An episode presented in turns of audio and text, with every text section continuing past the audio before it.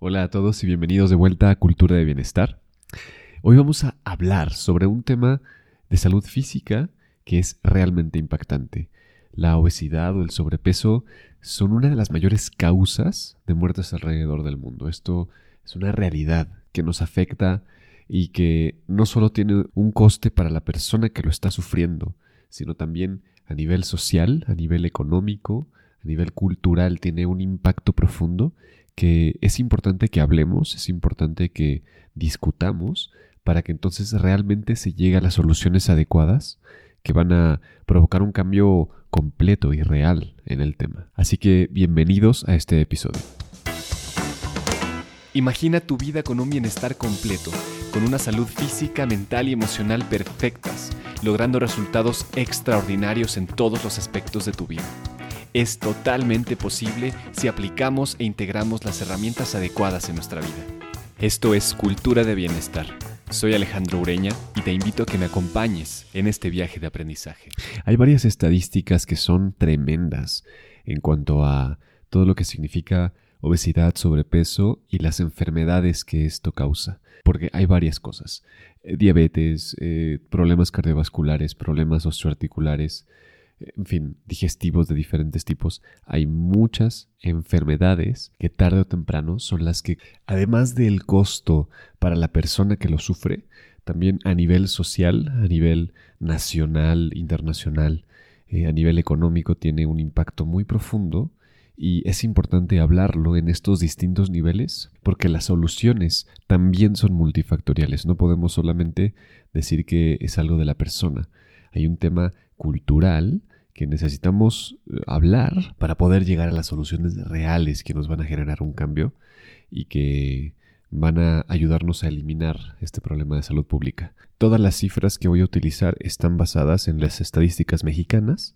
Eh, me imagino que en Latinoamérica deben de ser algo similares, pero sin duda en México se hace expansivo desde hace varios años, está ahí a la par jugando en el primero y segundo lugar con Estados Unidos respecto a obesidad infantil y, entre otras cosas, bueno, el problema se convierte realmente en un peso para la economía. El costo total de la obesidad en el país se estima que alcanzará los 272 mil millones de pesos para 2030. 272 mil millones de pesos. O sea, son muchos hospitales que se pueden eh, construir con eso, eh, diferentes tipos de estrategias de salud pública, de cultura del deporte, de cultura de nutrición, que se pueden realmente llegar a generar con esta cantidad de dinero. Pero estos costes económicos derivados de las enfermedades eh, que produce el sobrepeso y la obesidad, deben de ser solo un porcentaje si es que pudiéramos cuantificar de alguna forma eh, los costes, por ejemplo, de salud mental, los costes laborales, del ausentismo o diferentes tipos de costes sociales que son difíciles realmente de poner en número, pero que provocan una ola que es eh, tremenda y es importante que hablemos respecto a cuáles son las mejores estrategias que podemos implementar a distintos niveles, porque debe de ser multifactorial, eh, para poder realmente mitigar lo que está causando el sobrepeso y la obesidad. Definamos qué es obesidad realmente para la Organización Mundial de la Salud. Eh, se basa en el cálculo del índice de masa corporal, que es masa entre estatura al cuadrado. La masa medida en kilogramos y la estatura en metros al cuadrado. Entonces la Organización Mundial de la Salud define la obesidad cuando este índice de masa corporal es igual o superior a 30 kilogramos sobre metros al cuadrado. O también se considera un signo de obesidad un perímetro abdominal en hombres mayor a 102 centímetros y en mujeres mayores o iguales a 88 centímetros. Entonces, eso es ya el estándar de lo que significa obesidad. El tema más allá de la definición es que la estadística nos muestra que el sobrepeso y la obesidad es el principal factor de riesgo de discapacidad y muerte para los mexicanos. El principal factor. Y entonces consideremos también que las personas que padecen esta, esta problemática eh, bajan su rendimiento laboral entre un 30 y un 50% por el coste físico y, también en el tema mental y de seguridad, ¿no? Como de, autoconfianza. Pero hay algo interesante de notar y es que eh, es realmente como alarmante que el mayor número de personas de la población que lo padecen tienen entre 25 y 35 años. Entonces está en mi rango de edad, eh, somos todavía personas, me considero jóvenes, que es, eh, la idea es ser muy dinámico durante esta edad y sin embargo hay una tendencia que tiene que ver con la cultura, con la nutrición, con la forma en la cual se cultiva el deporte y lo que hablamos de eh, los tabúes y la salud mental y la depresión, la ansiedad y temas que a veces no tocamos pero que originalmente son la causa de este padecimiento.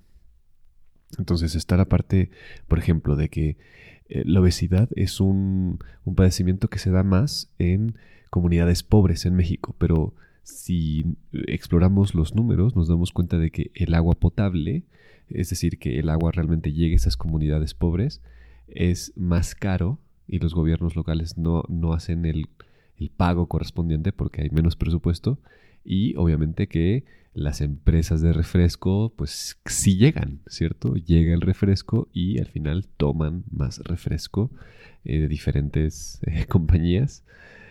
Pero la idea es que hay, hay, un tema de infraestructura muy evidente y no es que ellos quieran serlo, sino que las circunstancias lo han causado. Pero en las ciudades y en los, eh, en los sectores donde hay mayor educación, hay mayor eh, crecimiento ¿no? y mayor presupuesto, está esta parte de la salud mental. Está esto de que cómo es posible que teniendo la elección, teniendo las posibilidades, eh, no estamos generando a nivel social el contexto para que todos nos cuidemos mejor. ¿no? porque ni siquiera sucede a nivel empresarial ni a nivel gubernamental, ¿no? No hay una legislación real que, no sé, por ejemplo, genere que todos, todas las personas que tengan eh, cierta salud física, tengan la posibilidad, el derecho e incluso como la obligación de ejercitarse el tiempo adecuado durante todos los días, ¿no? Porque no está la infraestructura pública, no existe la inversión real en salud preventiva, en una capacitación real en los colegios. Entonces, todo este tema social eh, está muy por, por, debajo de lo que debería de, ser para poder contrarrestar estas estadísticas que son terribles. ¿no? La cantidad de dinero en pérdidas que genera son mucho mayores de lo que realmente costaría eh, generar estos programas a nivel macro eh, en, en un país o en toda una región. Y después también podemos hablar de las empresas y es que ahora mucho más, porque hay, ya una norma oficial mexicana que promueve este tipo de cosas, pero todavía estamos cortos. El hecho de que no exista eh, un momento en el día real para que todas las personas que trabajan en una empresa se ejerciten, eh, eleven su ritmo cardíaco, eh, generen este espacio de dinamismo eh, o sea, el hecho de que no exista muestra que realmente estamos todavía muy lejos de alcanzar este equilibrio. solo para volver a hacer notar, el sobrepeso y la obesidad ocasionarán en México la pérdida anual de 5.3 puntos porcentuales del Producto Interno Bruto entre 2020 y 2050. 5.3% eh, va a costar las, las, pérdidas en general causadas por estos, estos problemas.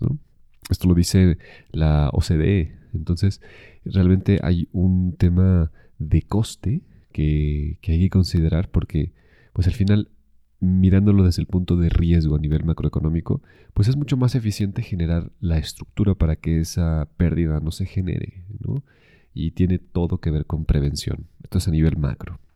Pero, además del coste económico, eh, la estadística muestra que en este periodo de tiempo se reducirá relacionado al sobrepeso en cuatro años la expectativa de vida en México por, por, todos estos padecimientos, estas enfermedades que se van a ir multiplicando debido a una mala alimentación, un mal régimen eh, de ejercicio y este contexto social que no nutre una salud mental adecuada y el poder hablar y el poder y el poder hacer más investigación, más difusión, mejores comunicaciones respecto a estos problemas, estos trastornos alimenticios que están bien tipificados en, la salud mental. Entonces, en, general, a nivel eh, social, a nivel político, económico, es importante, eh, como yo lo veo, hacer mayor capacitación para el personal educativo, eh, generar toda la estrategia de prevención de sobrepeso y obesidad como una prioridad en, el sistema de salud, que sea real el impacto que tenga. También se debe de dar información mucho más frecuente y pública sobre alimentación, sobre actividad física y atención médica preventiva. al final sí es un tema de comunicación, de educación eh, y de fortalecer todas las acciones en un contexto eh, social. Lograr que el alcantarillado público llegue a esas comunidades pequeñas, que el agua potable sea mucho más fácil de adquirir en esos lugares, ¿no? para, que disminuya eh, la correlación entre pobreza y obesidad. Y otro tema, por ejemplo, muy importante es el etiquetado, ¿no?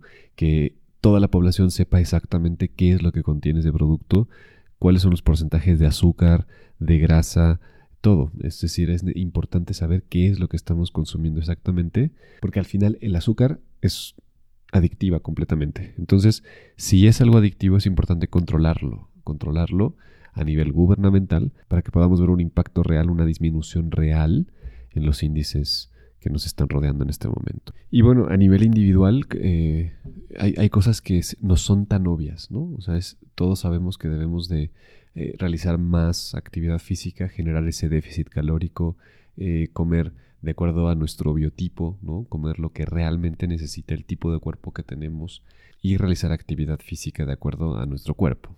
Todo esto al parecer es evidente, sin duda se necesita mayor educación, esto lo, vamos a ir viendo, por ejemplo, en otros episodios, pero hay, hay cierta sensación de que esto es lógico. Lo que no es tan lógico es que se trata de un trastorno alimenticio y que, y que hay un tema muy importante en el autocontrol, en la atención, en la confianza en sí mismo, en el valor propio, que es importante que hablemos porque no tiene nada de Em, culposo, no tiene nada que debiera de dar pena.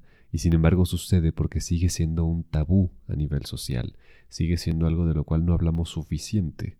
Y creo que es importante empezar a generar estas conversaciones debido a los altos índices eh, porcentuales que tenemos en nuestro país. Es una realidad que no le pasa a uno, sino le pasa a miles, miles de personas eh, en todo el país y que realmente está siendo un coste muy elevado a nivel personal y a nivel socioeconómico. Por lo cual, eh, pues yo te invito a ti, a, que estás escuchando, que eh, empecemos a hablar más al respecto con nuestra familia, con nuestros amigos en los lugares de trabajo, eh, realmente cuestionar qué es lo que estamos haciendo en conjunto y también pues en lo individual, ¿no? Es saber exactamente qué es lo que necesito, hacia dónde tengo que ir, qué tipo de ayuda es la que tengo que buscar para poder sostener esto y poder combatirlo de la forma más eficiente. Así que, pues bueno, los dejo con estas ideas para generar esta discusión. Ojalá que eh, te generen cosas que pensar. Si te parece interesante, ayúdame a compartirlo. Eh, tal vez hay alguien que le sería útil eh, hacerse este tipo de preguntas. Estoy disponible para lo que necesiten. Escríbanme en el Instagram, en Facebook, a cualquiera de estos canales. Estaré encantado de escucharlos y de, saber qué temas les gustaría que tocáramos en este podcast o gente que les gustaría que entrevistáramos. Eso es todo por hoy. Nos vemos en el próximo episodio. Vienen buenas entrevistas. No te las pierdas. Muchísimas gracias.